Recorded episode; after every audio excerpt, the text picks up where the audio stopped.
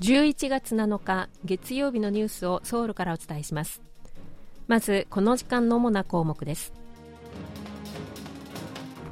北韓が最近の軍事挑発の内容を発表。韓国軍は事実とは異なると否定し食い違いが明らかになっています。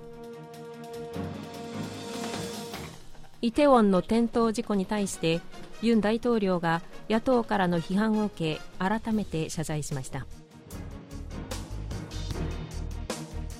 韓国経済の来年の成長率が下方修正される見通しです。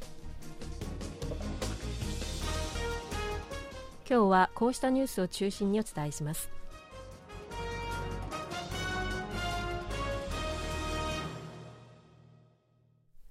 韓国軍の合同参謀本部は7日北韓の核やミサイルなどによる攻撃を想定した指揮所訓練テクック演習を始めました。10日まで実施する予定です。テクック演習は合同参謀本部の主導で定期的に実施する防衛的な性格の演習で実際の兵力と軍事装備は動かさずコンピュータシミュレーションを使ったウォーゲーム形式で行います。韓国軍は直近の4ヶ月間連続で軍事訓練を行っています。8月には韓米合同軍事演習ウルチ・フリーダムシールド。9月はアメリカの原子力空母ロナルド・レーガンが参加する韓米合同演習。10月は野外機動訓練五国訓練と韓半島西の海ソヘでの合同海上訓練。そして11月に韓米空軍合同訓練ビジラントストームが実施されています。北韓の朝鮮人民軍総参謀部は7日韓国とアメリカが先月31日から今月5日にかけて行った大規模な空軍訓練。ビジラントストームに対抗し2日から5日に軍事作戦を実施したと発表しましたがその内容については韓国軍の分析と大きく異なる点が出ています。北韓はこの期間中に発射した弾道ミサイルや多連装ロケット砲などについて日付別に詳細を伝えています。ただ北韓は2日午前に弾道ミサイル1発を韓国が海上の軍事境界線と位置づける NLL 北方限界線を越えて韓国の領海近くに着弾させましたがこのミサイルの発射への言及はありませんでした。逆に韓国軍が対抗措置として NLL の北側にミサイル3発を撃ち込んだことは発表に含まれています。北韓はまた韓国への報復として同日2日の午後に北東部のハムギョンブクトからおよそ590キロの射程で戦略巡航ミサイル2発を発射し韓国の南東部ウルサン沖の公海上に着弾させたと主張しました。これについて韓国軍は事実とは違い確認されたものはないと否定しています。また北韓は翌3日に ICBM 大陸間弾道ミサイルを発射しミサイルは2段目の推進体を分離した後に失速して墜落し韓国とアメリカは実験は失敗したと分析しています。これについては朝鮮人民軍総参謀部は敵の作戦指揮体系を麻痺させる特殊機能弾頭部の検証のために弾道ミサイルの発射実験を行ったと発表し墜落については明らかにしていません。一方合同参謀本部は6日トゲの NLL の南側の海域で北韓が2日に発射した弾道ミサイルの残骸とみられる物体を回収したと明らかにしました。現在関係機関が分析を行っているということです。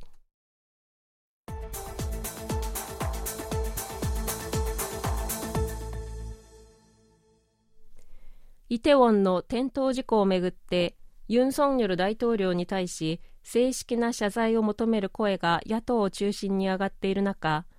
ユン大統領は7日大統領として遺族と国民に申し訳ない気持ちだと述べ改めて謝罪しました。ユン大統領は7日の国家安全システム点検会議で国民の生命と安全を守らなければならない大統領として悲痛で心が重いとして国民に申し訳ない気持ちだと述べました。ユン大統領は4日から3日連続で宗教界で行われた追悼行事などに参加し謝罪していますが野党からは犠牲者と遺族の苦しみに共感し責任を感じるならばそれに合った格式で謝罪すべきだという批判が上がっていました。ユン・ソンニョル大統領が社会副総理兼教育部長官候補のイ・ジュホ氏を正式に任命したと大統領室が7日発表しました。この任命によりユン政権発足後半年経って内閣すべてのポストが埋まりました。イ氏は1961年テグ生まれでイ・ミョンバク政権時代の2010年8月から2013年3月まで教育科学技術部現在の教育部の長官を務めました。前回の長官時代には教育の規制改革を進めました。この規制改革は競争中心の教育を深刻化させたと批判する声も出ています。教育部長官のポストはパク・スネ教育部長官が8月に小学校の就学年齢の引き下げ案をめぐって混乱を招いたことの責任を取って就任から1ヶ月余りで辞任して以来およそ3ヶ月間空席となっていました。医師の任命により18閣僚全員が就任し新政権発足から181日で第一次内閣が完成しました。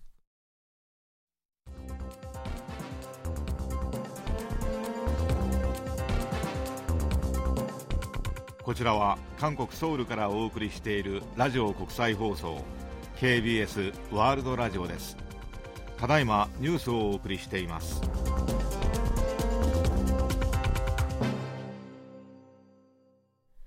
世界経済の成長が鈍化する中韓国経済は来年1%台の低成長にとどまるという見方が出ています。連合ニュースが6日に報じたところによりますと民間の研究機関や専門家は来年の韓国経済の成長率について2%を下回る可能性が高いという見方を相次いで示しています。今年6月時点での政府による来年の成長率の見通しは2.6%でした。政府は来月来年の経済政策とともに公表する経済見通しの中で来年の成長率の見通しを下方修正するものとみられます。ソウル市南西部のヨンドゥンポ駅付近で6日午後8時52分ごろ列車が脱線する事故が起き日本人1人を含む乗客35人が軽い怪我をしました。消防当局と韓国鉄道公社によりますと列車はソウルのヨンサン駅を出発しヨンドゥンポ駅に入ろうとしたところ6両目の車両が線路から離脱しました。この事故で地下鉄1号線の一部区間の運行が中止となるなど82本の列車に影響が出ていて7日朝出勤する市民は大きな不便を強いられました。韓国鉄道公社は詳しい事故原因を調べています。韓国の東部ポンファの亜鉛鉱山で坑道が崩壊し坑道内に閉じ込められていた作業員2人が4日深夜9日ぶりに救助されたことが分かりました。先月26日午後6時ごろおよそ900トンの土砂が坑道に流れ込み地下190メートルの地点で作業をしていた60代と50代の男性が閉じ込められました。消防などが救助作業を続け4日夜になって救助されました。2人は救助隊員に支えられながらも歩いて脱出するなど健康状態は良好だということです。2人は砂糖入りのインスタントコーヒーで上をしのぎ地下水で水分を補給しながらビニールや木材でテントを作って風よけにしたということです。以上、チョンジョンリンがお伝えしました。